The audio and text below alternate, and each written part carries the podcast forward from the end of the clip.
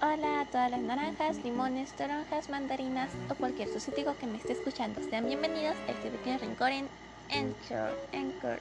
Ah, no sé cómo pronunciarlo. Me presento, soy Naranjita Ogo y este día les quisiera hablar sobre el proyecto Monarca. Pero abriré con el inicio de mi interés por estos temas, porque sí fue un raro interés porque surgió muy de repente. Resulta que un día hace ya varios años, no sé exactamente hace cuántos, porque sí fue hace bastante tiempo, un amigo, me referiré como Limón, porque no sé si le gustaría que dijera su nombre. Bueno, recapitulando, este, estábamos hablando por mensaje mi amigo Limón y yo.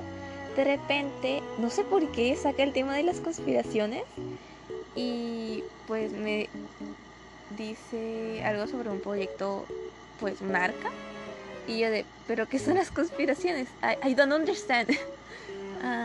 y ya me explica, ¿no? Pues son teorías conspiranoicas, vaya la redundancia, em, que se usan para referirse a ciertas teorías alternativas a las oficiales que explican un acontecimiento o una cadena de acontecimientos comúnmente de importancia política, social, económica, religiosa o histórica, etcétera, etcétera, por medio de la acción secreta de grupos poderosos, extensos y de la larga duración y además en tono peyorativo, eso nunca entendí que era, para descalificar esas teorías. Y pues ya intentando explicarme eso porque yo en mi mente no, no entiendo.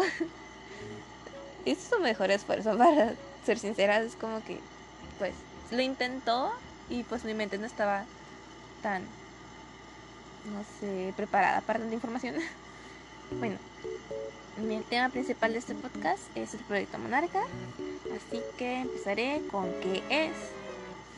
En sí es un método de control mental, se dice que es utilizado por muchas organizaciones y que se trata de la continuación del proyecto MK Ultra, un programa igualmente de control mental desarrollado por la CIA y probado en civiles y militares. Los resultados esperados son horribles, una mente controlada y esclavizada que puede activarse en cualquier momento para llevar a cabo toda acción requerida por el controlador. Para lograr que una mente se pueda controlar, esta primero debe corromperse y así hacer espacio a alter egos. El plan utiliza con... Ah, me perdón. El plan utiliza una combinación de psicología, neurociencia y rituales ocultistas ya que pues su único propósito es traumatizar a la víctima. Y pues ustedes se estarán preguntando, pero ¿cómo pueden lograr que una mente se fragmente? Y es que son varios pasos lo que se hacen para lograr esto. Y pues no debería decir los pasos porque si están muy turbios, pero ok. El primer paso es abuso sexual o tortura. Segundo paso, confinamiento en cajas, jaulas, ataúdes, etc. O en el enterramiento, a menudo con una abertura o tubo de aire de oxígeno. Número 3. Sistema de seguridad con cuerdas, cadenas, esposas, etc. 4. Acciones a punto de ahogarse. 5. Extremos de calor y frío con la inmersión de agua helada y productos químicos ardientes.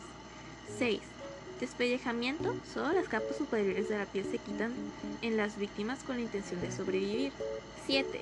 Spin. Bueno, dar vueltas. 8. Luz cegadora.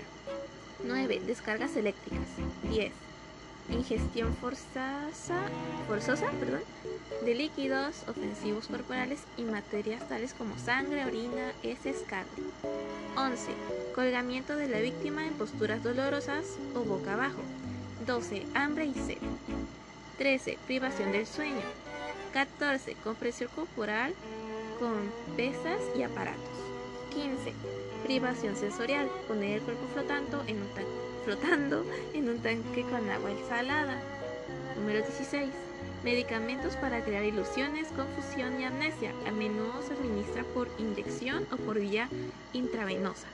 17. Ingestión por vía intravenosa o productos químicos tóxicos para crear el dolor o la enfermedad, incluidos agentes de quimioterapia. 18. Miembros desplazados.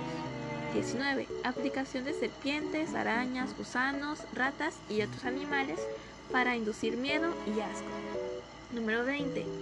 Experiencias cercanas a la muerte, comúnmente asfixia por atragantamiento o ahogamiento, con reanimación inmediata. Número 12. Obligados a realizar o ser testigos de abuso, tortura y el sacrificio de personas y animales, por lo general con cuchillos. Número 23. Participación forzada en pornografía y prostitución. Número 24. Violación con intención de embarazo. El feto abortado es usado entonces para uso ritual satánico o el bebé se toma para sacrificio o esclavitud. 25. El abuso espiritual para causar a las víctimas sentirse poseídas, acosadas y controladas internamente por espíritus o demonios. Número 26. Profanación de las creencias judeocristianas y de las formas de culto, dedicación a Satán o a otros dioses. 27. El abuso y la ilusión de convencer a las víctimas que Dios es malvado o convencer a un niño que Dios lo ha violado. Número 28. Cirugía para la tortura, experimentación o hacer percibir que la víctima tenga bombas físicas, espirituales o implantes. Número 29. Daño o amenaza de daño a la familia, amigos, seres queridos, mascotas y otras víctimas para forzar el cumplimiento. Número 30. El uso de la ilusión y la realidad virtual para confundir y crear divulgaciones no creíbles. Y pues como verán, sí son bastantes pasos y no son muy agradables, tomando en cuenta pues para qué se usan. Y por favor no intenten hacer estos pasos con alguien porque es en serio no, es horrible. No es como que yo lo haya hecho, pero o sea, ustedes no lo hagan, no, es de Dios. tenía que estas cosas comúnmente se, a las personas que se las hacen, por lo general hay más porcentaje de que salgan vivas o vivos si son mujeres, porque creo que tenían más resistencia al dolor. O sea, obviamente sí les va a doler, pero como que lo soportaban un poco más que los hombres. Y pues tomando en cuenta eso, a las mujeres se les hace más fácil disociar. Sea, que no distingan la realidad o algo así. Ya saben cómo somos.